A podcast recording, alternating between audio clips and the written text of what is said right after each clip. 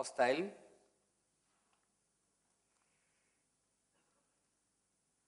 Ich grad, was davon.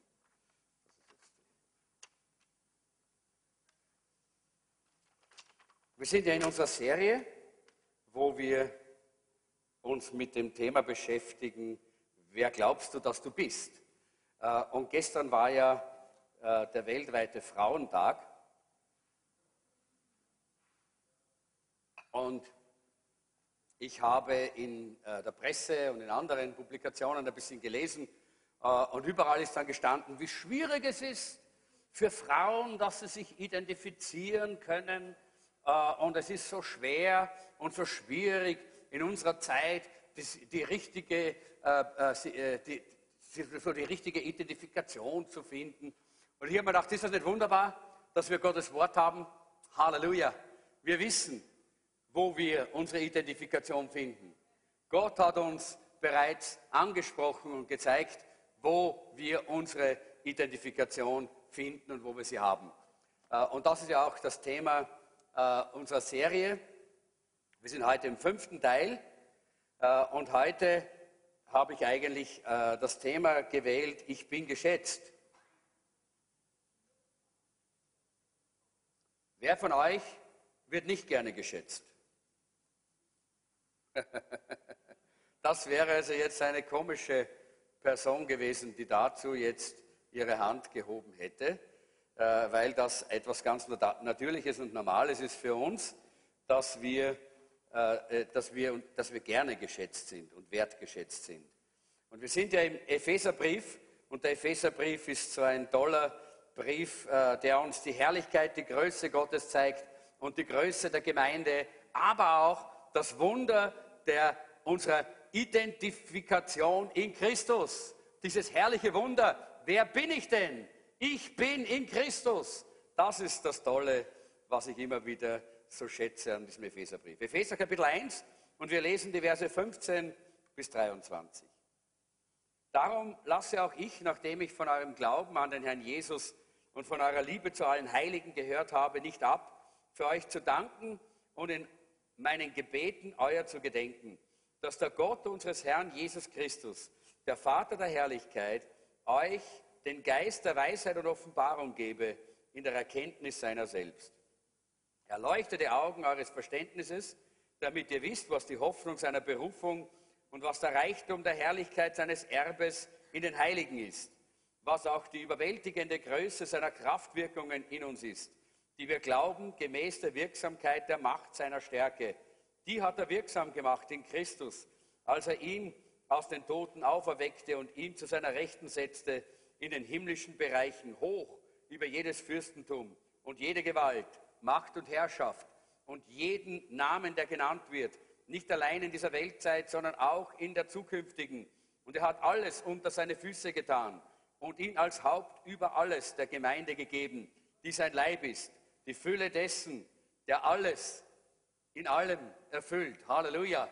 Wie herrlich diese Beschreibung von Jesus, dem König der Könige, unserem Herrn, der ganz persönlich unser persönlicher Freund und Herr ist. Ist es nicht wunderbar? Äh, da gibt es auch überall diese groß, großen Köpfe in der Politik und manche von ihnen werden angebetet wie Götter. Äh, gerade jetzt diese, diese Chavez-Geschichte ist ja pervers, nicht?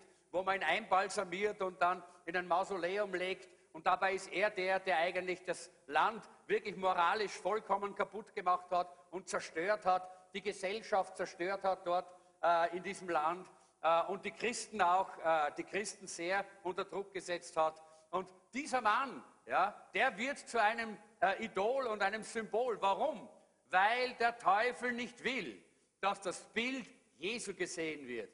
Weil er nicht will, dass wir die Identität Gottes widerspiegeln. Denn wir haben gesehen, und jetzt rekapituliere ich ein bisschen das, was wir bereits in dieser Serie miteinander studiert haben. Das erste ist, Du bist ein Ebenbild Gottes. Halleluja. Das ist das Wunder, das wir nicht verstehen. Ich verstehe nicht, warum ich ein Ebenbild Gottes bin, obwohl ich so bin, wie ich bin. Aber das hat Gott hineingelegt. Er hat gesagt, lasset uns Menschen machen in unserem Bild. Und deshalb bist du und ich ein Ebenbild Gottes. Und das unterscheidet uns von allen anderen Kreaturen dieser Welt. Das unterscheidet uns von den Tieren, das unterscheidet uns von den Pflanzen, das unterscheidet uns von der niederen Schöpfung sozusagen. Denn Gott hat uns als Menschen als Krone der Schöpfung gesetzt. Und deshalb im Ebenbild Gottes sind wir geschaffen. Und das ist auch der Grund, das habe ich immer wieder gesagt, warum wir das Leben, auch das ungeborene Leben so schätzen. Weil wir glauben, dass auch das ungeborene Leben schon ein Ebenbild Gottes ist, das nicht zerstört werden darf. Und deshalb, ich hoffe, dass ihr alle schon unterschrieben habt bei dieser Aktion äh, One of Us. Äh, wenn, wenn nicht, dann bitte nehmt euch da hinten die Informationen und macht mit. Das ist eine ganz wichtige europäische äh, äh, Initiative zum Schutz des ungeborenen Lebens in Europa. Denn äh, die, äh, die die europäische äh, Gemeinschaft und besonders auch die, äh, die Mächtigen, äh, die, haben keine, die haben keinen Respekt mehr vor dem Leben. Warum nicht? Weil sie nicht mehr glauben, dass sie von Gott gemacht worden sind, weil sie glauben, dass sie vom Affen abstammen, weil sie glauben, dass sie irgendwann einmal aus einem Urknall, aus diesem Schlamm herausgeschleudert worden sind und dann sind sie Menschen. Was für einen Wert habe ich da? Da kann ich die Leute gar nicht verurteilen. Wenn ich glauben müsste, ich bin ein, ein bisschen eine bessere Kröte oder, oder irgend so anderes Schlammviech, äh, oder vielleicht ein bisschen ein besserer Affe, der gerade runtergekommen, die Kröte von raus oder von der, der Affe von oben runter. Ja, was, was, was für einen Wert haben wir da? Versteht ihr? Nein, wir sind Ebenbild Gottes. Halleluja. Das ist so etwas Wunderbares. Dieser Wert, den Gott uns gegeben hat, der ist so fantastisch. Vergiss das nie. Der Teufel will dir das immer rauben, wenn du mal versagst und wenn du Mist baust, dann sagt er, bah, jetzt, nein, nein, nein, du bist immer noch das Ebenbild Gottes. Halleluja. Das ist etwas so Wunderbares. Diese herrliche Identität in Christus, die wir haben. Und wir haben uns da mit vielen anderen Dingen beschäftigt, auch noch unter anderem das letzte Mal, ich bin gesegnet, oder? Ich bin gesegnet. Leute, das ist so etwas Wunderbares, dass wir nicht einfach nur ein Leben leben, das so gerade schlecht und recht so, so durchkommt, sondern wir sind so gesegnet, dass wir nicht wissen, wohin mit dem Segen. Nicht? Wir brauchen Leute, die wir segnen können. Wir müssen hingehen in die Mission. Wir müssen hinausgehen zu den Leuten ohne Jesus. Wir müssen zu den Armen, zu den Schwachen gehen, damit wir sie segnen können, weil wir so gesegnet sind. Was für eine herrliche Identität. Das ist doch wunderbar, dass wir als Gotteskinder wissen, dass wir in Christus in Christus, in dieser innigen Gemeinschaft mit Jesus Christus, so eine wunderbare Identität haben. Und heute, wenn ich sage, äh, ich bin geschätzt, dann ist das ein, ein ganz wichtiger Punkt für uns, denn ich glaube, dass die Welt uns immer wieder und immer wieder und immer wieder hinunterdrückt. Wir haben gerade in diesen Tagen einmal so drüber gesprochen unter den Pastoren, weil da, da, da, ging es ein bisschen so darum, äh, welchen Wert hat ein Pastor. Nicht? Äh, und natürlich in einer, was ich in einer afrikanischen Gesellschaft, uh, ja, da ist der Pastor, der hat einen Wert und das ist was Besonderes. Äh, und äh, auch in, ein, in, der arabischen Welt, glaube ich, ist es so, Pastoren, die haben einen besonderen Wert. Ja? Aber in unserer Gesellschaft, der Pastor ist der Fußabstreifer. Ja? Äh, wenn du draußen sagst Pastor, sagen alle, bist deppert? Was bist du da? Ja? Äh, Pfarrer vielleicht sogar noch. Ja? Das, sind, das ist also alles irgendwie so. Ja? Das hat bei uns keinen Wert in unserer Gesellschaft. Und das geht jetzt nicht nur den Pastoren so, es geht dir auch so, wenn du sagst, ich bin Christ. Ja? Wenn du sagst, ich gehöre zum Jesuszentrum, was? Jesuszentrum? Sekte? Ha? Haben sie die gefangen? Ja? Abwertung. Ja? Versteht ihr? Vollkommen ständig, ständig, ständig. Ja? Aber die Frage ist, auf wen und auf was bauen wir unsere, unsere, unsere äh, Wertschätzung? Hören wir auf das, was die Welt sagt oder auf das, was Gott sagt? Auf das, was Jesus uns zu sagen hat. Und es ist so wichtig, dass wir die, die Ohren richtig richten. Und ich möchte uns da ein kleines Beispiel geben äh, von jemandem, der das nicht richtig gemacht hat. Und das war der Saul in 1 Samuel Kapitel 18. Und wir lesen diese Stelle weil sie so symptomatisch ist für jemanden, der hier die falsche, äh, in die falsche Richtung geschaut hat. Es heißt ja, als das Heer nach dem Sieg Davids über den Philister nach Hause zurückkehrte, kamen die Frauen aus allen Städten König Saul entgegen. Sie sangen und tanzten vor Freude und spielten auf Tambourinen und Zimbeln. Sie sangen, Saul hat Tausende getötet, aber David Zehntausende. Saul wurde sehr zornig, weil ihm das Lied ganz und gar nicht gefiel. Er dachte, sie sagen, David habe Zehntausende getötet und ich nur Tausende. Als nächstes werden sie ihn zu ihrem König machen. Und von da an war Saul eifersüchtig auf David. Am nächsten Tag wurde Saul von einem bösen Geist Gottes befallen, sodass er wie ein Wahnsinniger in seinem Haus tobte. David begann auf der Harfe zu spielen, wie er es immer tat. Doch Saul hatte einen Speer in der Hand und schleuderte ihn nach David in der Absicht, ihn an die Wand zu spießen. David aber konnte dem Speer zweimal ausweichen. Da fürchtete sich Saul vor David, weil der Herr ihn verlassen hatte und jetzt mit David war. Schließlich verbannte Saul David aus seiner Nähe und gab ihm den Oberbefehl über tausend Mann, die David immer wieder in die Schlacht führte. Und David hatte Erfolg bei allem, was er unternahm, denn der Herr war mit ihm. Als Saul das erkannte, fürchtete er sich noch mehr vor David. Saul fühlte sich nicht wertgeschätzt. Das war sein Problem. Er hatte keine gute Verbindung mehr zu Gott. Er war ungehorsam geworden. Und seine Beziehung zu Gott war nicht in Ordnung. Und deshalb hat er seine Wertschätzung bei den Menschen gesucht. Er wollte den Applaus des Volkes. Er wollte das Dasein. Er wollte der sein, von dem sie singen, oh, Saul ist der größte Feldherr aller Zeiten. Er hat es gemacht. Er ist der Beste, er ist der Größte. Er wollte die Wertschätzung von Menschen, weil er die Wertschätzung von Gott nicht mehr hatte, weil er nicht mehr spürte, was Gott sagte, weil er nicht mehr hörte, was Gottes Worte waren, weil er seine Verbindung mit Gott verloren hatte. Und deshalb fühlte er sich nicht wertgeschätzt. Und seine Reaktion war genau verkehrt. Das Gefühl, das aufgekommen ist, war Eifersucht. Und seine Reaktion war genau die verkehrte. Er wurde ein Feind von dem, den Gott gesegnet und gebraucht hatte. Und die Frage ist, wie reagierst du, wenn du dich zu wenig wertgeschätzt fühlst? Wie reagierst du? Mit Eifersucht? Mit Ärger? Mit Angriff?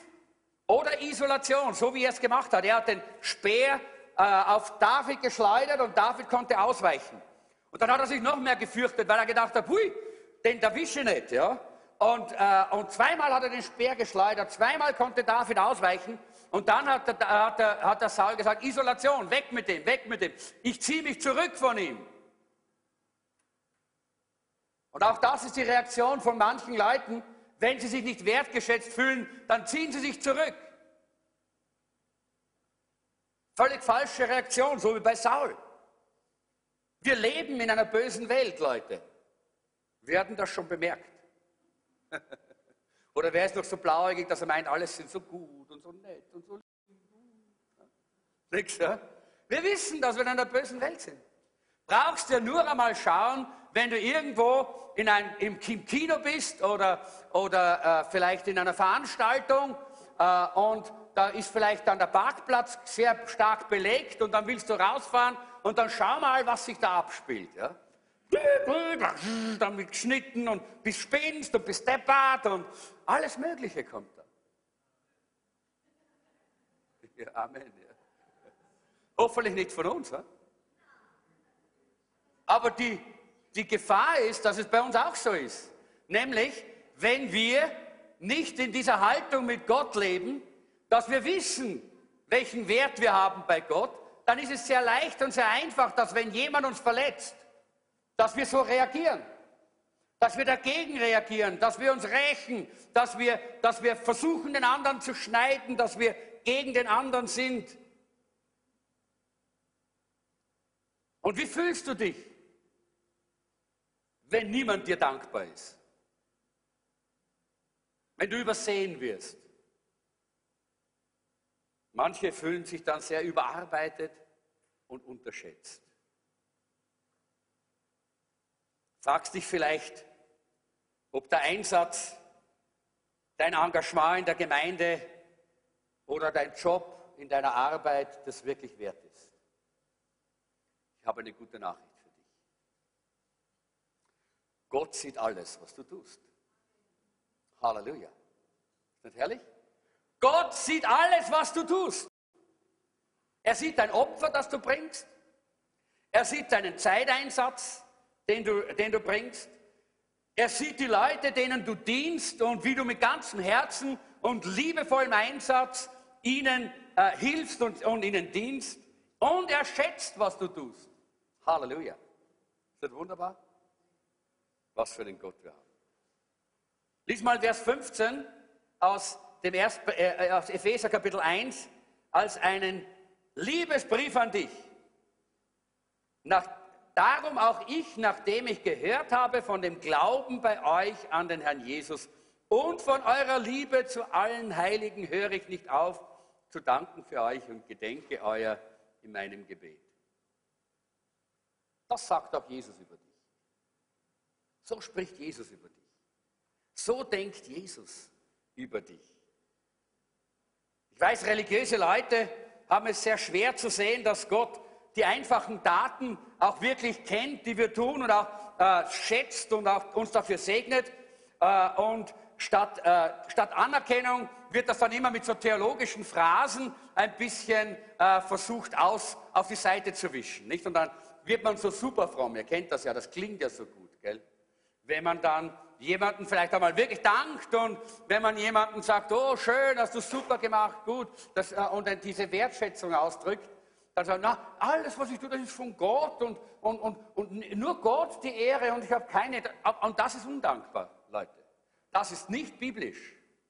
Gott will, dass du die Wertschätzung entgegennehmen kannst. Und du wirst nicht stolz werden, wenn deine Beziehung zu Gott in Ordnung ist. Wenn deine Beziehung zu Gott in Ordnung ist, dann weißt du nämlich, dass die einzige Wertschätzung, die wirklich was zählt, die Wertschätzung Gottes ist. Und dann können die Leute dich kritisieren oder dich loben. Und es wird dich nicht aus der Bahn werfen. Weil du weißt, wer du bist in Christus. Weil du weißt, wie Gott dich sieht. Weil du weißt, wie Gott dich wertschätzt. Halleluja. Ist das herrlich? Dass wir diese entspannte Situation haben. Wir müssen uns nicht immer die Wertschätzung bei den Menschen Denn wir sind Gottes Werk, geschaffen zu guten Werken, die er vorbereitet hat, heißt es. Na, manchmal vergessen wir auch dann die zu schätzen, die Gott gebraucht als Werkzeuge, um diesen Segen in unser Leben hineinzubringen. Der Apostel Paulus hat eine ungeheure Wertschätzung für seine Brüder und Schwestern und für die Gemeinde. Und er bringt das immer wieder und immer wieder und in allen Briefen immer wieder zum Ausdruck. Und wir können einige dieser Bibelstellen lesen, so wie Römer 1, Vers 8, wo es heißt, als erstes danke ich Gott durch Jesus Christus für jeden einzelnen von euch, denn die Nachricht von eurem Glauben verbreitet sich in der ganzen Welt. Wie oft dankst du Gott für deine Brüder und Schwestern? Wie oft, wie oft bist du dankbar, wenn du hörst von, dein, von deinen Brüdern und Schwestern, wenn du sie siehst, äh, wenn, du, äh, wenn du irgendwie äh, erinnert wirst an sie, aus welchem Grund auch immer. Wie oft dankst du dann Gott für deine Brüder und Schwestern? Paulus dankt pausenlos in 1. Korinther 1, Vers 4. Ich kann gar nicht aufhören, Gott für die Gnade zu danken, die er euch durch Jesus Christus gegeben hat. Ich kann gar nicht aufhören, sagt er. Versteht ihr? Äh, und wenn man genau schaut, ich habe habe mir die Zeitform angeschaut im Griechischen, da heißt es, das ist ein, ein ständiges und immer und immer und immer sich wiederholendes Danken. Das hört nie, wirklich nie auf. Er, er weiß, ich kann nicht aufhören, ständig, ständig, ständig für euch zu danken. Was für eine herrliche Dankbarkeit und was für eine Haltung und was für eine Wertschätzung hat Paulus hier für die Gemeinde. Und dann in Philippa 1, 3 bis 5. Jedes Mal, wenn ich an euch denke, danke ich meinem Gott. Ich bete immer für euch und tue es mit frohem Herzen. Denn ich habe euch vom ersten Tag an bis heute gemeinsam mit mir für die gute, denn ihr habt euch vom ersten Tag an bis heute gemeinsam mit mir für die gute Botschaft eingesetzt. Und so können wir weiterlesen. Epheserbrief haben wir schon gelesen, äh, wie er da im Epheserbrief dankt. Im Kolosser 1, Vers 3 schreibt er, wir danken Gott, dem Vater unseres Herrn Jesus Christus, alle Zeit, wenn wir für euch beten. In 1. Thessaloniker 1, äh, Vers 2 und 3, da schreibt äh, Paulus, wir danken Gott alle Zeit für euch, alle, für euch alle und gedenken euer in unserem Gebet und denken ohne Unterlass vor Gott, unserem Vater, an euer Werk im Glauben und an eure Arbeit in der Liebe und an eure Geduld in der Hoffnung auf unseren Herrn Jesus Christus. Was für wunderbare Wertschätzungen, oder? Sollte man eigentlich fast jeden Tag lesen, oder? Das wäre doch super, wenn wir das in der Woche zumindest alle diese Stellen einmal lesen würden. Wisst ihr, was für eine Hochachtung und Wertschätzung wir dann für die Gemeinde entwickeln würden? Das nächste ist in 1. Äh, Thessaloniker 2, 19 und 20. Da heißt es, denn wer ist unsere Hoffnung, unsere Freude oder unser Ruhmeskranz? Seid nicht auch ihr es vor unserem Herrn Jesus, wenn er kommt? Ihr seid ja unsere Ehre und Freude. Was für eine Wertschätzung. Äh, und dann im äh, Kapitel 3, die Verse 9 und 10, da sagt er, denn wie können wir euretwegen Gott genug danken für all die Freude, die wir an euch haben vor unserem Gott? Wir bitten Tag und Nacht inständig, dass wir euch von Angesicht sehen, um zu ergänzen, was an eurem Glauben noch fehlt. Wunderbar. Nächste Stelle, 2. Thessaloniker 1, 3. Ich möchte uns das ganz bewusst so eins nach dem anderen vorlesen, damit uns klar wird, wie dankbar Paulus hier für die Gemeinde ist. Er sagt hier, wir müssen Gott alle Zeit für euch danken, liebe Brüder, wie es sich gebührt, denn euer Glaube wächst sehr und eure gegenseitige Liebe nimmt zu bei euch allen. Halleluja. Äh, und dann in 2. Timotheus 1, die Verse 2, 2 äh, bis 4, da schreibt er, an meinen lieben Sohn Timotheus, Gnade, Barmherzigkeit, Friede von Gott, dem Vater und Christus Jesus, unserem Herrn. Ich danke Gott, dem ich diene von meinen Vorfahren her mit reinem Gewissen, wenn ich ohne Unterlass deiner gedenke in meinem Gebet Tag und Nacht. Nicht herrlich?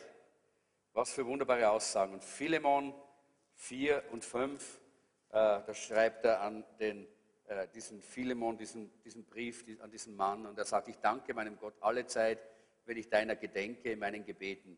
Denn ich höre von der Liebe und dem Glauben, die du hast an den Herrn Jesus und gegenüber allen Heiligen. Halleluja, das ist wunderbar. Äh, und äh, äh, wir sehen diese Wertschätzung, die Paulus hier der, der Gemeinde und den einzelnen Gläubigen zum Ausdruck bringt. Und die Frage ist, wie ist Gott gegen dich wertschätzend? Und ich möchte das jetzt ein kleines bisschen hier ausführen, äh, indem ich euch einmal zeige, was geschieht in unserem Leben, wenn wir wertgeschätzt sind, wenn wir spüren und merken und, äh, und erleben, dass wir wirklich wertgeschätzt sind. Was passiert dann? Erstens, geschätzte Menschen tauschen Murren mit Gebet. Sie tauschen Murren, Murren mit Gebet. Ganz wichtig. Wir haben heute in der, in der Jahresbibel äh, davon gelesen, wie das Volk Israel, das ausgezogen war aus Ägypten, Gott hat sie befreit und hat, ihnen, äh, die, hat, hat sie aus der Sklaverei befreit, wo sie so geknechtet worden sind. Ja? Und dann hat er ihnen gesagt, er schenkt ihnen dieses wunderbare gelobte Land und dann sind sie unterwegs zu diesem Land und dann kommen sie an die Grenze dieses Landes. Ja? Und wir haben das ja heute gelesen. Und dann haben die, dann haben die Israeliten diese Kundschafter hineingeschickt äh, in das Land und diese Kundschafter haben 40 Tage lang das Land äh, auskundschaftet und sind mit diesen wunderbaren Weintrauben zurückgekommen und mit diesem herrlichen Bericht, ein Land, in dem Milch und Honig fließt, aber, aber, und das war das Problem, aber, das sind die Enakiter, aber, da, da, sind die Riesen. Aber das sind die befestigten Städte. Aber die sind so groß, dass wir wie Heuschrecken sind. Aber, ja, und damit haben sie den Glauben der anderen, äh, der Israeliten zerstört. Und dann heißt es in 4. Mose 12 und 13, lest, lest das selber mal wieder, äh, kommt jetzt in der Jahresbibel. Als das Volk das hörte, murrten und weinten sie. Sie murrten und weinten. Ja? Stellt euch mal vor, sie haben angefangen zu murren und zu weinen.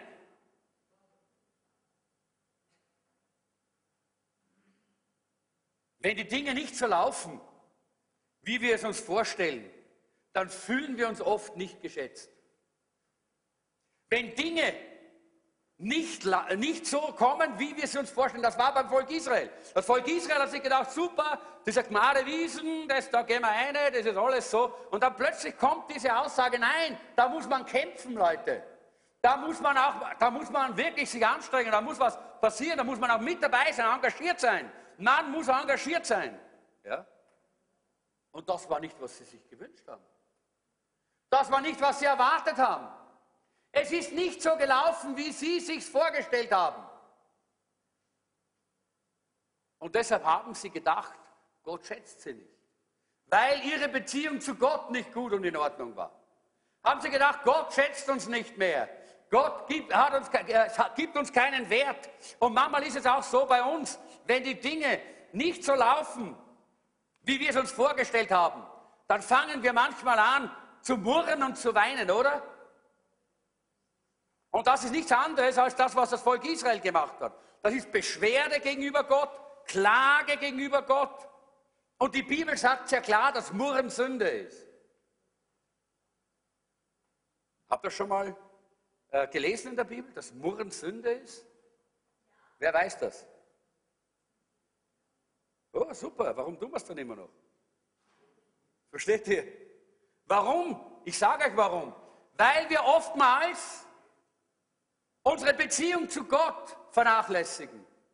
Weil unsere Beziehung zu Gott nicht stark genug ist, dass wir die Wertschätzung Gottes in unserem Leben fühlen. Und dann murren wir, wenn Dinge anders laufen, als wir sie uns vorgestellt haben. In Jakobus 5, Vers 9 heißt es, ärgert euch nicht übereinander oder klagt nicht übereinander oder seufzt nicht gegeneinander, liebe Brüder. Sonst wird Gott euch richten. Eine sehr klare und harte Aussage. Denn der Richter steht schon vor der Tür. Wenn man sich nicht geschätzt fühlt, dann kritisiert man leicht. Dann murrt man leicht. Dann ist man leicht frustriert. Und wie kann man das stoppen? Indem man sagt, ich reiß mich zusammen. Das da, ich darf nicht murren, ich reiß mich zusammen. Wer hat das schon mal versucht? Haben wir alle versucht, oder? Und dann bricht es doch durch. Irgendwo, nicht? Aber so geht es nicht. Wir müssen aufhören, die Wertschätzung bei den Menschen zu suchen. Wir müssen anfangen, auf Jesus zu schauen und unsere Beziehung zu Gott muss wieder ganz intensiv und tief werden, dass wir wissen, wer er ist und wer wir sind. Wenn die Dinge nicht so laufen, wie wir, wie wir sie uns vorgestellt haben, Leute, da müssen wir direkt mit Gott reden. Ich sage euch kein Geheimnis, wenn ich sage, die Schwierigkeiten kommen auf jeden Fall. Klar, wir leben hier in dieser Welt. Aber durch die Gnade Gottes können wir als Gotteskinder, weil wir Wertschätzung von Gott haben, Amen. durchgehen, ohne frustriert zu werden, ohne zu murren, ohne zu klagen. Wenn jemand das Recht gehabt hätte, zu murren, wer wäre das gewesen? Jesus, genau. Richtig. Sabine hat das richtig erkannt. Er hätte das Recht gehabt. Denn er ist gekommen und war sündlos und war voller Liebe und man hat ihn nicht wertgeschätzt, oder? Im Gegenteil. Man hat ihn verachtet, man hat ihn zurückgewiesen, man hat ihn abgelehnt, man hat ihn geschlagen, man hat ihn gefoltert und dann hat man ihn ans Kreuz geschlagen. Und wie hat Jesus reagiert? Lesen wir Lukas Kapitel 23, 32 bis 43. Auch zwei andere Männer, beides Verbrecher, wurden abgeführt, um mit ihm hingerichtet zu werden. Schließlich kamen sie an einen Ort, der Schädelstätte heißt, und dort wurden alle drei gekreuzigt. Jesus in der Mitte und die zwei Verbrecher rechts und links von ihm. Jesus sagte, was sagte Jesus? Jetzt, Vater, zahl es einer richtig an. So, lass so richtig spüren, was für, was für eine Schädeln sie sind.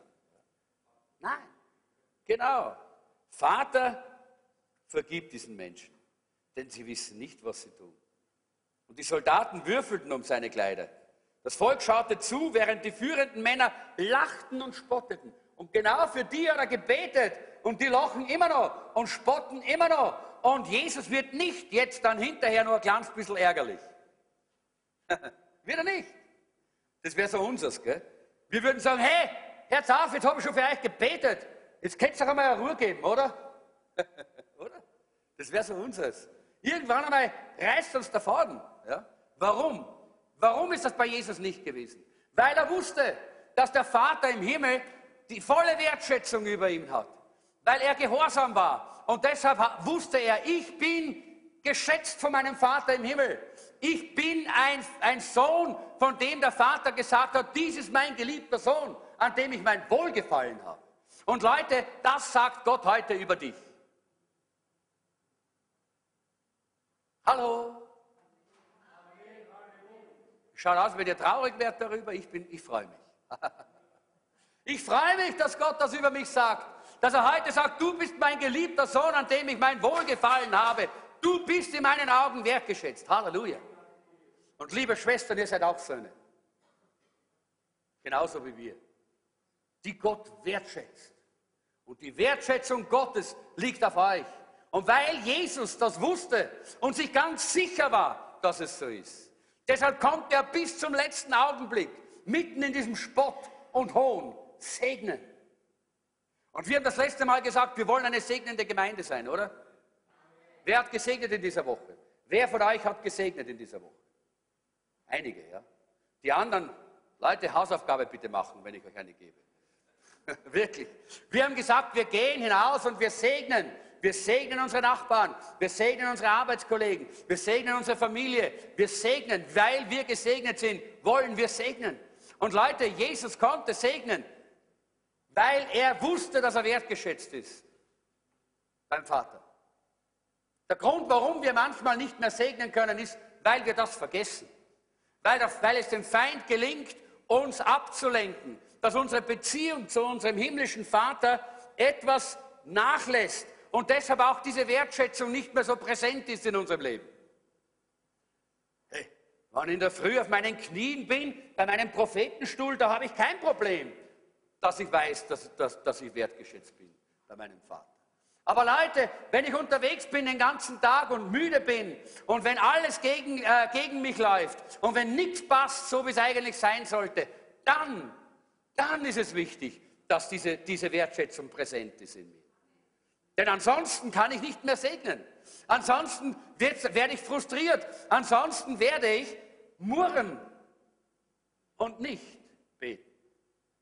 Aber jemand, der wertgeschätzt ist, der tauscht das Murren mit Gebet. Jesus hat gebetet. Und eine kleine Frage, was ob du ehrlich genug bist. Wenn du ehrlich bist, dann hebst du die Hand. Nur für dich nicht für mich. Wer hat das schon einmal erlebt, dass Murren die Situation nur schlechter gemacht hat? Ja. Gut. Leute, der Teufel will uns immer wieder sagen, jetzt murr einmal so richtig und jetzt jammer einmal so richtig und jetzt beklag dir einmal so richtig, du hast dir das Recht, jetzt sollst doch einmal so richtig einmal, ah, das einmal so richtig sagen. Leute, es wird nur schlechter. Es wird nicht besser. Aber wenn wir zurückkommen ins Gebet und sagen, Herr, momentan ist der Feind hinter mir, momentan läuft überhaupt nichts, die ganze Welt verachtet mich und ich weiß nicht, ob ich mich nicht selber auch ein bisschen verachte. Herr, komm! Und dann wird der Vater sagen, du bist mein geliebter Sohn, an dem ich mein Wohlgefallen habe. Lass uns diese Situation einmal wirklich auch so sehen. Es ist eine Entscheidung. Das ist keine, kein Automatismus, sondern eine Entscheidung. Ich entscheide mich. Ich will nicht murren, sondern ich bin wertgeschätzt beim Vater und deshalb will ich lieber beten statt murren. Und dann kommt diese, dieses, dieses Bewusstsein der Wertschätzung meines himmlischen Vaters umso mehr in mein Leben hinein. Wir müssen weitergehen. Wenn wir beten, ich habe mir da aufgeschrieben, dann tratschen wir auch weniger Äh, und wenn wir nicht tratschen, dann bleibt unser Herz bewahrt. Und wenn unser Herz bewahrt ist, dann hören wir die Wertschätzung des Vaters. Zweitens, geschätzte Menschen tauschen Konkurrenzdenken mit Feiern. Haha, das ist doch wunderbar, oder? Tauschen Konkurrenzdenken mit Feiern. Ihr habt ja alle nie Konkurrenzdenken, gell? Das ist ja gut so. Niemand hat das jemals äh, von euch erlebt. Ich habe es schon erlebt. Ja? Weil wenn man sich nicht geschätzt fühlt, dann hat man oft dieses Konkurrenzdenken und man möchte gern die anderen übertrumpfen und man möchte die anderen besiegen und man möchte so irgendwie sich über die anderen stellen, damit man Wertschätzung erleben kann. Äh, und das ist genau das, was, äh, wo, wo wir in der Bibel sehen, das ist genau verkehrt. Paulus spricht hier davon, dass er ganz demütig, ganz demütig im Epheserbrief die Gemeinde dort segnet und die Gemeinde, der Gemeinde diese Wertschätzung Gottes aus, ausspricht. Meistens verstecken wir uns in unserem Inneren mit dieser Haltung des Konkurrenzdenkens. Das zeigen wir nicht, das sagen wir nicht. Niemand erfährt das. Ich glaube, wir müssen weiter hinten noch ein paar Reihen aufstellen. Äh, ich merke gerade, dass es fehlen uns ein paar letzte Reihen. Aber das, ich, ich erzähle euch einen kleinen Witz. Vielleicht habt ihr den noch nie gehört. Der hilft uns vielleicht ein bisschen. Aber ich schätze euch auch wert da hinten in der letzten Reihe. Äh, da war mal ein, äh, ein, ein, Pastor und der hat darunter gelitten, ja, dass es so wie bei uns hier, dass die letzten Reihen hinten alle sich füllen und da vorne ist es immer leer. Ja. Und er hat, er hat wirklich das der Gemeinde immer wieder gesagt und es war, es war umsonst, so wie bei uns. Ja. Die, äh, die Gabe hat es ja versucht auch heute. und, äh, und eines Tages haben die, hat das Leitungsteam der Gemeinde zum Pastor gesagt, Pastor, wir schicken dich und deine Frau auf einige Wochen, so ich glaube eineinhalb Monate haben sie gesagt, nach Israel. Auf einen Urlaub. Ich weiß nicht, wo unser Leitungsteam ist. Hören die jetzt? Okay. Jedenfalls, er hat gesagt, super, hat er gesagt, da freue ich mich aber, nicht? Und eineinhalb Monate auf Urlaub gefahren nach Israel, genossen den Urlaub in Israel natürlich, ist zurückgekommen und steht staunend vor diesem Haus. Das ganze Gemeindehaus ist umgebaut. Und er geht rein in den Saal und schaut und erschrickt. Der ganze Saal ist leer, keine Stühle, keine Reihen, nur ganz hinten gibt es eine letzte Reihe. Und er spricht da mit diesem äh, Bruder, der von der Gemeindeleit, von dem, dem, Leitungsteam auch mit ihm gewesen ist, und sagt, ja, was ist das? das, das, das wo sollen die Leute das ist? Er hat gesagt, warten ein bisschen, warten ein bisschen, bis der Sonntag kommt. Kommt der Sonntag und äh, der Pastor geht äh, ein bisschen früher in die Gemeinde, um das, das neue, diesen, diesen, neuen Raum zu genießen. Äh, und er schaut und die Leute kommen hinten herein und natürlich, so wie immer, schauen und setzen sich in die letzte Reihe. Und einer nach dem anderen kommt und setzt sich in die letzte Reihe. Und wie die letzte Reihe voll ist, macht es Klicks und, die letzte Reihe fährt nach vorne und ist die erste Reihe. Und hinten ist wieder eine letzte Reihe. Und die Leute kommen herein und schauen und setzen sich in die letzte Reihe. Und wie die letzte Reihe voll ist, macht es Klick und, und, die, äh, und das wird die zweite Reihe. Und ein, wie einer nach dem anderen äh, dieser Reihen dann so daherkommen nach vorne, sagt dann, äh, sagt dann der Pastor, Halleluja, preis dem Herrn. Und dann kommt die, der Zeitpunkt der Predigt. Und der Pastor geht dann auf die Kanzel und fängt an zu predigen. Und er ist so voll. Und er predigt 20 Minuten. Und er predigt 40 Minuten. Und er predigt 50 Minuten. Und er predigt 55 Minuten. Und er predigt 60 Minuten. Und machst Klicks und die Kanzel und der Pastor verschwinden in, äh, im Podium. Und die ganze Gemeinde sagt, preis dem Herrn, Halleluja. So, herzlich willkommen, ihr Lieben, auch in der letzten Reihe. Gott segne euch. Gut. Also, geschätzte Menschen tauschen Konkurrenzdenken mit Feiern. Das heißt, die Frage ist nicht, ob, wir, ob Konkurrenz ganz immer schlecht ist. Nein, im Sport zum Beispiel ist das gar kein schlechtes Denken. Aber unsere Motive machen Sünde daraus. Wenn wir es aus dem Motiv tun, dass wir andere hinunterdrücken, damit wir besser sind, dass wir, dass wir uns selber damit bestätigen und diese Selbstbestätigung brauchen, damit wir Wertschätzung bekommen von anderen, dann wird es zur Sünde. Dann wird das Konkurrenzdenken zur Sünde. Die Frage ist, ermutigst du andere Christen, weil du ihren Erfolg, entmutigst du andere Christen, weil du ihren Erfolg beneidest? Oder ermutigst du sie zu noch größeren Erfolgen? Das ist die Frage. Wenn wir wissen, dass wir von Gott geschätzt sind, dann gibt, braucht man keine Konkurrenz. Wozu denn? Meine Wertschätzung ist von Gott. Und in Epheser 1, 15 und 16 haben wir ja gelesen, dass, dass da, da spricht Paulus von der Gemeinde in Ephesus. Und er vergleicht nicht die Dinge, die die Epheser tun, mit dem, was er tut. Und Leute, ich kann euch eines sagen, der Paulus, wenn der seine Werke da groß vorgebracht hätte und was er getan hat und wie er groß und mächtig und toll alles gemacht hat, hey, was wäre da noch an Wertschätzung für die Epheser dran? Nein, Paulus erwähnt es nicht einmal. Er vergleicht nicht das, was sie tun, mit dem, was er tut. Er sagt, nein, ich höre von eurem Glauben und ich preise den Herrn dafür und ich danke Gott dafür. Er erwähnt nicht einmal, was er selber an, an, an tollen und wunderbaren Leistungen erbracht hat oder Siegen errungen hat. Er vergleicht nicht alles mit sich selber. Warum? Weil er das nicht notwendig hat, Leute. Weil er es nicht notwendig hat, weil er weiß, seine Wertschätzung ist bei Gott. Halleluja. Er braucht nicht, sich selber da ständig zu produzieren und nach vorne zu bringen. Drittens, geschätzte Menschen tauschen Bitterkeit mit Dankbarkeit. Ist auch herrlich. Wisst ihr, ein altes Sprichwort sagt, wir können bitter oder besser werden. Wer hat das schon mal gehört? Wir können bitter oder besser werden. Und jetzt sage ich euch die Antwort. Hört mir gut zu. Alles hängt davon ab.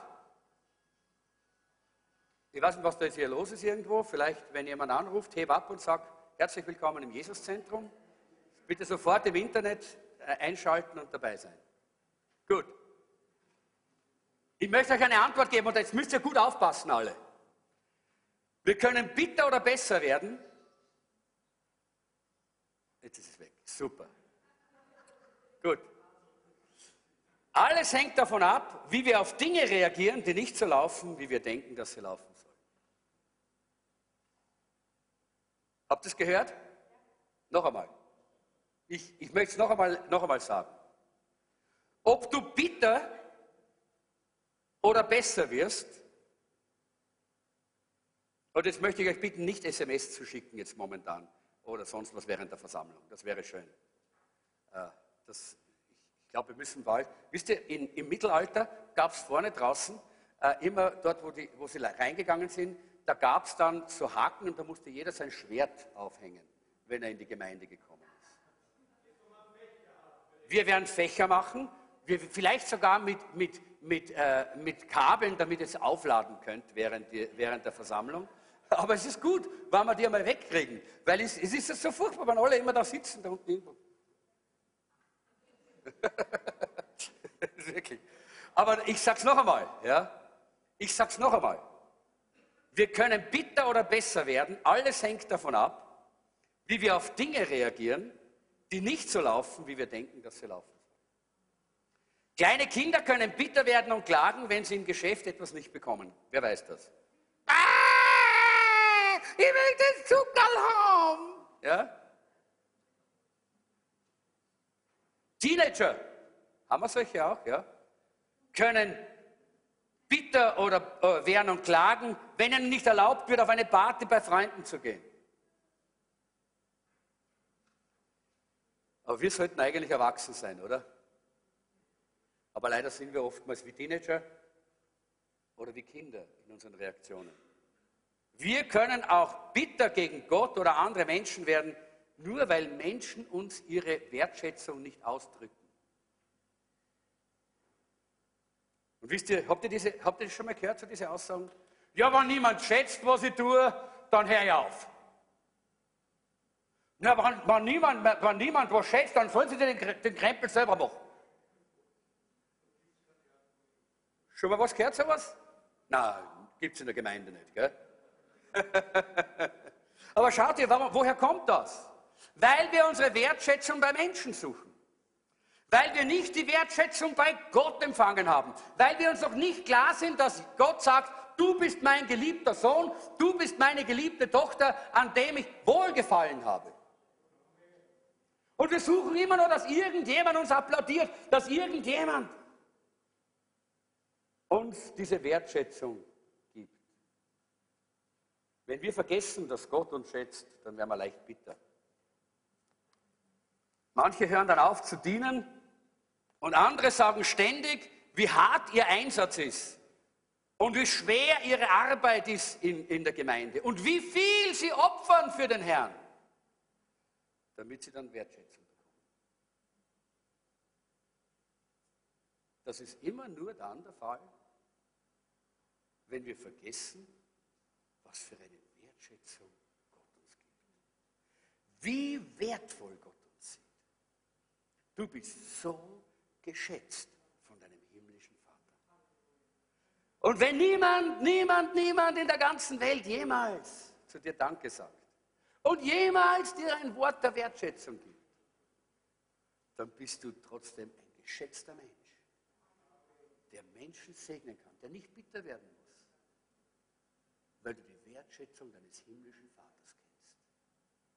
Und ich glaube, das ist so wichtig, dass wir da zu, dem, zu, dieser, zu dieser Haltung kommen. Denn Gott schätzt jedes Wert, alles, was du tust, schätzt Gott. Und er gibt dir die Möglichkeit, dass du alle Bitterkeit ablegen kannst. Und ich würde sagen, fang an, heute mal dankbar zu sein. Und hör auf, bitter zu sein oder dich zu beklagen, weil die Dinge nicht so laufen, wie du, wie du, wie du dir es vorgestellt hast oder wie du es möchtest. In Epheser 1, 15 sagt Paulus, darum danke ich Gott unermüdlich für euch. Paulus wusste, dass er von Christus geschätzt ist. Viertens, geschätzte Menschen tauschen Auftreten oder Performance mit Dienen. Die Frage ist, wie werden Menschen zu großen Menschen? Mit viel Geld Geschäftserfolg mit einer tollen Band und Musik, wo sie vor Tausenden auftreten, oder mit einem Video oder einem Film, den sie produzieren oder wo sie sich selber produzieren. Geschätzte Menschen müssen sich nicht produzieren, die können dienen. In Markus 9, 33 bis 37 gibt uns Jesus die Antwort. Er sagt, sie kamen nach Kapharnaum, im Haus angelangt, fragte Jesus seine Jünger, worüber habt ihr euch unterwegs gestritten? Sie schwiegen, denn sie hatten sich gestritten, wer von ihnen wohl der Größte wäre. Da setzte Jesus sich hin, rief die Zwölf zu sich und sagte zu ihnen, wer der Erste sein will, der muss der Letzte von allen werden und allen anderen dienen. Und er winkte ein Kind heran, stellte es in ihre Mitte, nahm es in seine Arme und sagte zu ihnen, wer in meinem Namen solch ein Kind aufnimmt, nimmt mich auf. Und wer mich aufnimmt, nimmt nicht nur mich auf, sondern gleichzeitig den, der mich gesandt hat. Jesus sagt hier, dass wir Größe durch Dienst bekommen und nicht durch unser Auftreten, durch unsere Performance, durch das, was wir so äh, vor uns geben. Dadurch bekommen wir keine Größe, Leute. Es gibt viele Stars in dieser Welt. Die sind Armutschker. Die haben keine Größe. Die haben nämlich keinen Wert für die Ewigkeit, solange sie nicht in Christus sind. Denn diesen Wert und diese Wertschätzung, die haben wir nur in Christus.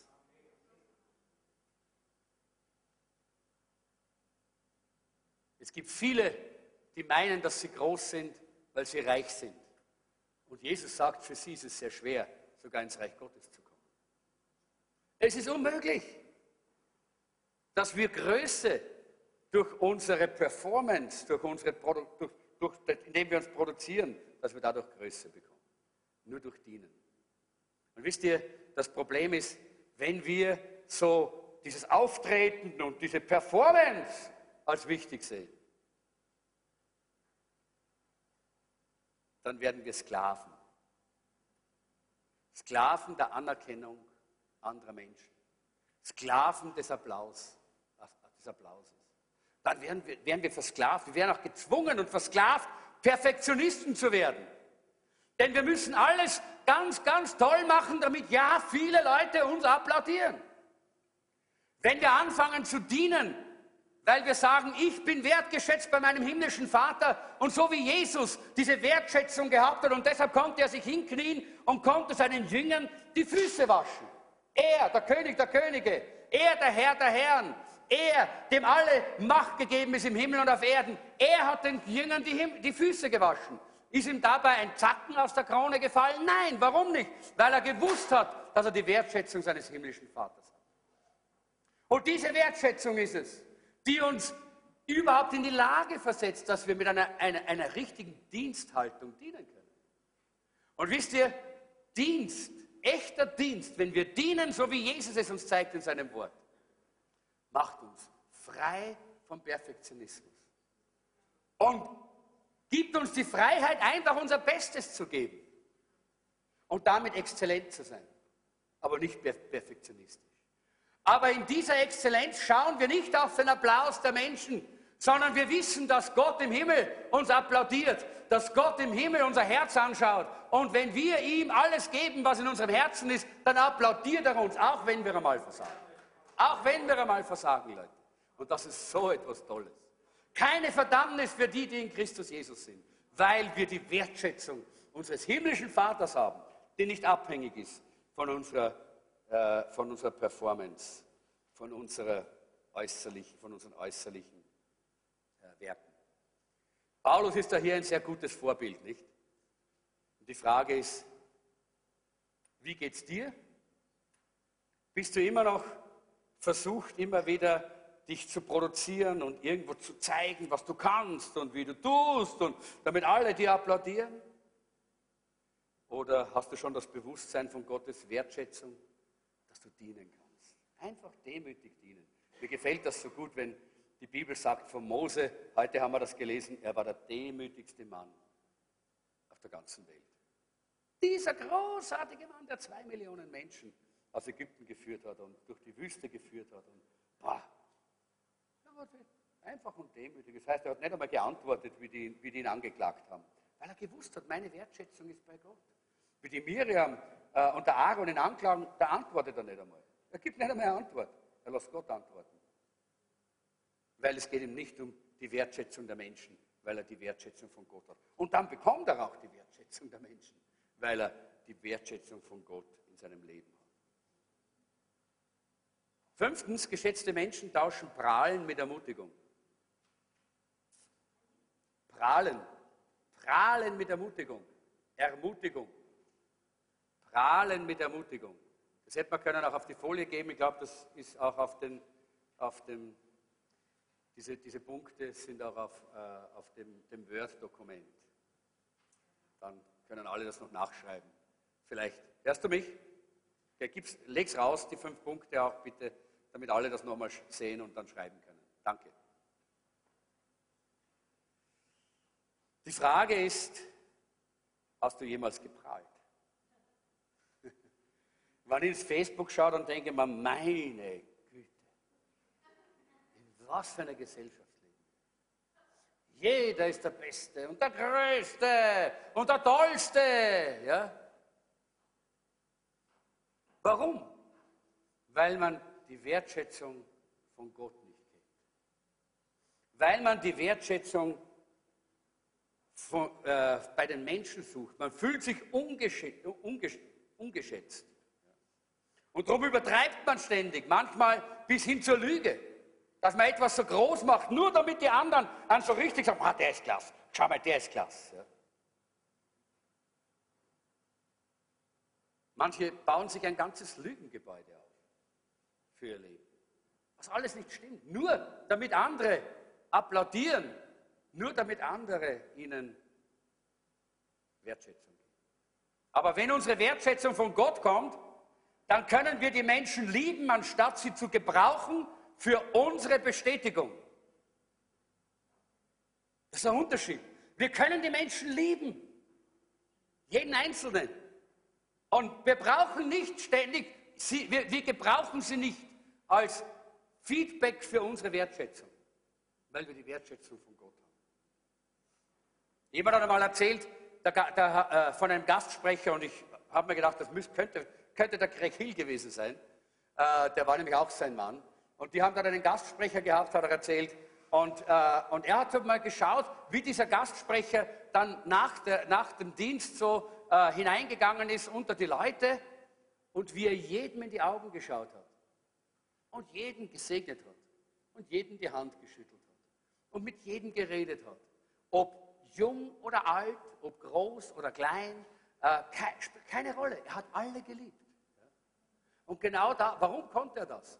Weil er die Wertschätzung von seinem himmlischen Vater hatte, weil er sich bewusst war, ich bin ein Sohn, der, der, von dem über den der Vater sagt, du bist mein geliebter Sohn, an dem ich mein Wohlgefallen habe. Und deshalb können wir, so können wir einander lieben und füreinander beten. Ungeschätzte Menschen prahlen immer und äh, versuchen immer irgendwo ihren Wert groß zu machen. Und als letztes Nummer sechs, geschätzte Menschen tauschen ihre eigene Stärke mit der Kraft Gottes. Geschätzte Menschen tauschen ihre eigene Stärke mit der Kraft Gottes.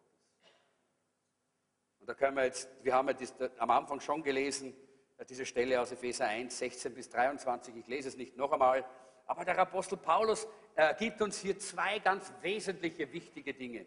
Er sagt hier, ich bete für euch, damit ihr ihn erkennen könnt. Es geht nicht darum, dass wir etwas mehr über Jesus kennen. Es geht nicht darum, dass wir mehr über ihn erfahren und dass wir mehr Segnungen erfahren, wir, sondern es geht darum, dass wir ihn erkennen. Ihm begegnen, das heißt ihn erkennen, da ist auch wieder dieses Wort diese, dieser tiefen, innigen Beziehung und Gemeinschaft.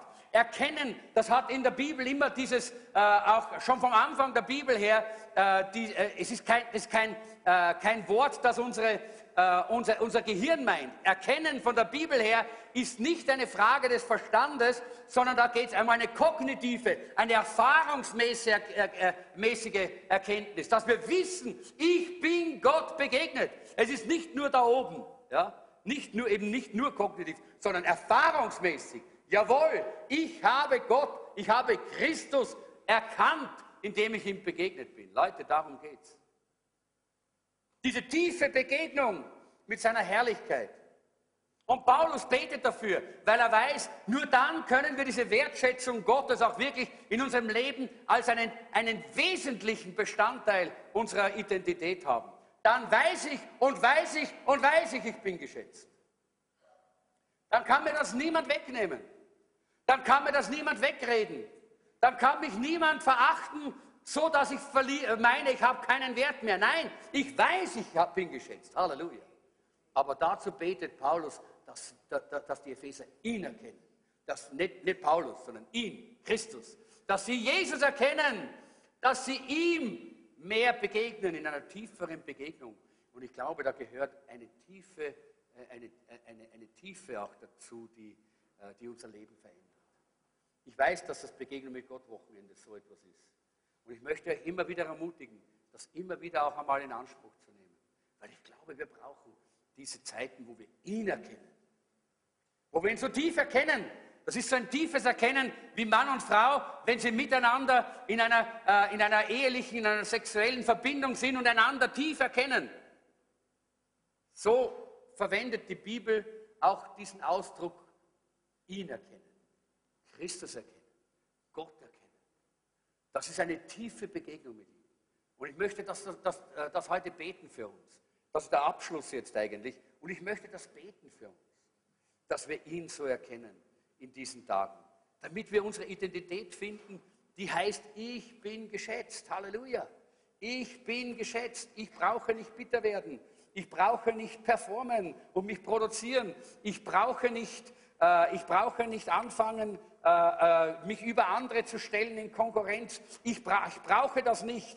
Ich brauche nicht äh, prahlen, äh, sondern ich kann ermutigen. Ich brauche das nicht. Ich brauche nicht diese Bitterkeit und das Murren, sondern ich bin geschätzt. Und ich wünsche uns, dass wir diese Identität so kennenlernen. Aber Paulus betet noch etwas. Er sagt, dass ihr ihn, ihn zu erkennen.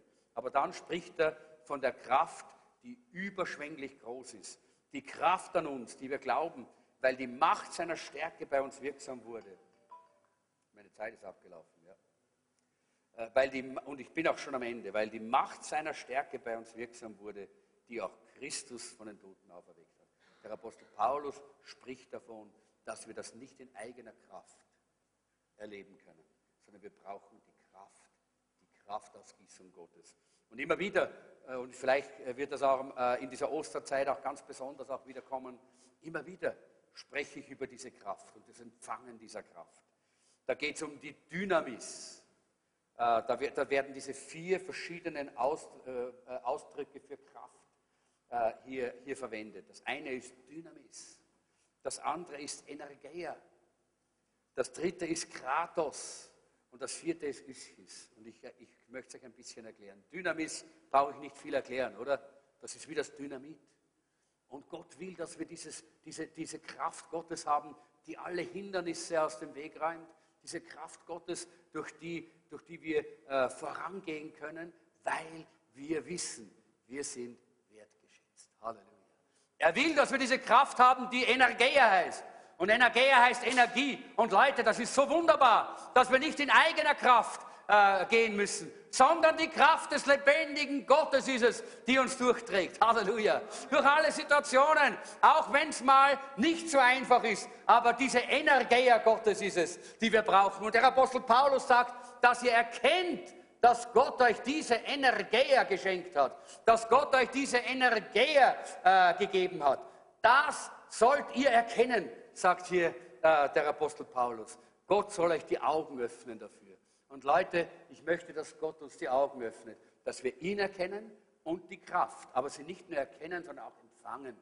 Dass wir auch diese Kraft empfangen, die Kratos heißt. Und Kratos bedeutet die Schöpferkraft des Universums. Ja, Gott gibt uns Schöpferkraft. Dieselbe Kraft, mit der er dieses Universum geschaffen hat. Dieselbe Kraft, wo er gesprochen hat und es stand da. Dieselbe Kraft gibt er dir und mir für unser Leben. Und er sagt, ich schätze dich so sehr, mein Sohn und meine Tochter, ich schätze dich so sehr, dass ich dir diese ungeheure, diese gewaltige Kraft anvertraue für dein persönliches Leben. Halleluja. Ist das nicht wunderbar? Und dann das Letzte ist dieses Ischus. Und ich möchte das einfach deutlichst unterstreichen. Ischus heißt die Strahlkraft des Universums. Gott möchte, dass du strahlst. Leute, ich glaube, es ist, dass, es, dass es fast so sein sollte, dass wir das Licht abdrehen könnten und es strahlt trotzdem hier. Weil diese herrliche Kraft Gottes, weil diese Strahlkraft Gottes durch uns strahlt. Wir sollten nicht drin sitzen und das über uns ergehen lassen. Wir sollten nicht äh, durchs Leben gehen, von Montag bis Freitag so. Und endlich kommt dann der Samstag, wo wir ein bisschen aufatmen. Nein, wir sollen diese Kraft haben, von der die Bibel sagt, es ist die Strahlkraft des Universums. Gott hat sie uns verheißen. Und ich möchte schließen, das Lobpreisteam darf nach vorne kommen. Äh, die Frage ist, eine kleine Frage, gibt es jemanden, der dich wertschätzt?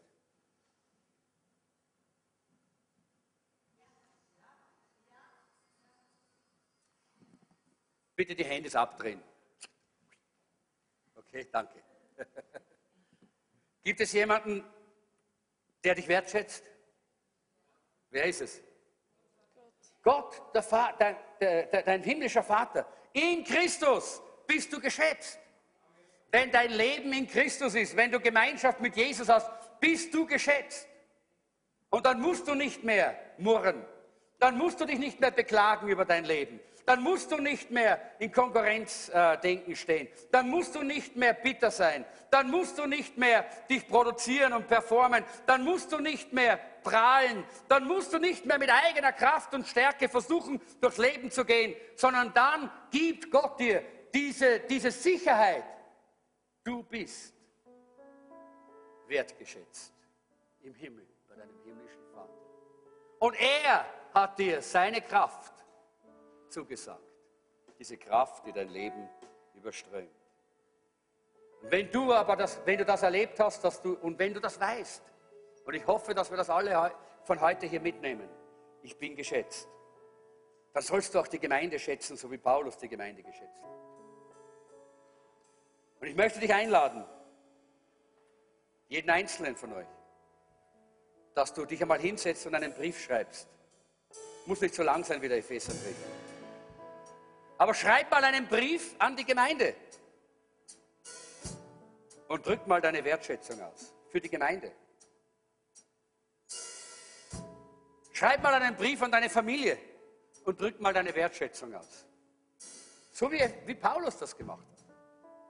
Schreib mal einen Brief an deinen Partner und drück mal deine Wertschätzung aus. So wie Paulus es gemacht hat. Wenn du verstanden hast, dass der Vater im Himmel dich wertschätzt, dann sollst du das auch weitergeben, so wie Paulus das getan hat. Schreib ein E-Mail oder ein SMS, aber schreib deine Wertschätzung, so wie Paulus. Lass uns gemeinsam aufstehen. Und jetzt möchte ich für euch beten, so wie Paulus gebetet hat. Paulus sagt, ich bete, ich höre nicht auf zu danken für euch und gedenke an eure in meinem Gebet, dass der Gott unseres Herrn Jesus Christus, der Vater der Herrlichkeit, euch gebe den Geist der Weisheit und der Offenbarung, ihn zu erkennen und die Kraft, die Kraft, diese herrliche Kraft der Auferstehung. Wenn du das empfangen möchtest, dann lade ich dich ein, heb deine Hände auf.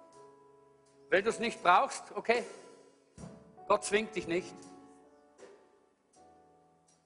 Herr, ich danke dir für die, die jetzt hier im Gehorsam ihre Hände heben, weil sie sagen, ich will Gott gehorsam sein.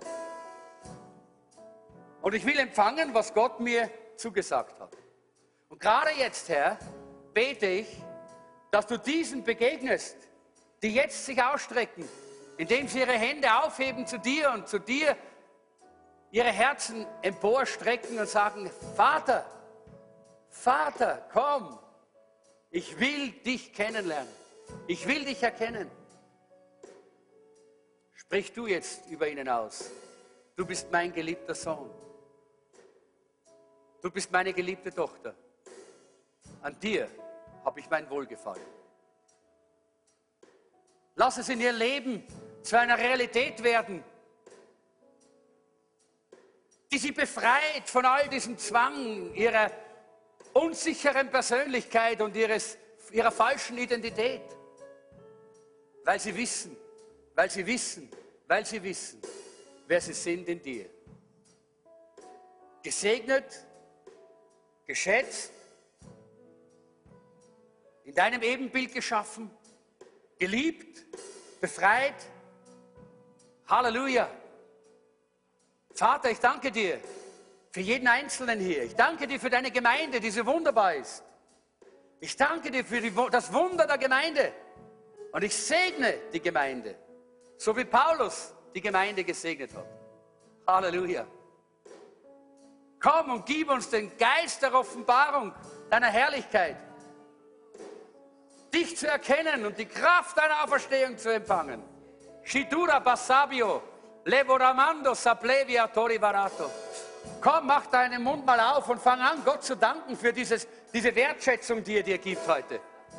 Komm, sag Danke für die Wertschätzung. Danke, danke, dass ich dein Sohn, dass ich deine Tochter bin. Halleluja. Shipa Rabo Sabalito Pareva, Oribanda Savalia Proria, Somenda Paravusso Bolovia.